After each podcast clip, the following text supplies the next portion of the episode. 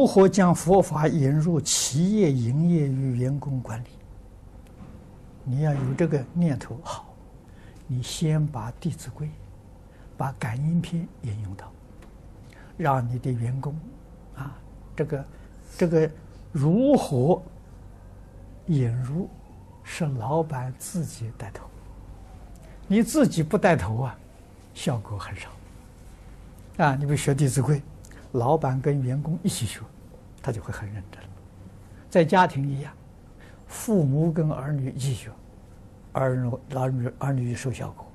如果父母不学，叫儿女学，他学了之后背过头来说：“你不学，叫我学，你骗我，是不是？” 他就不相信。哎，员工也是如此。老板用这个来约束我，啊，替你赚钱。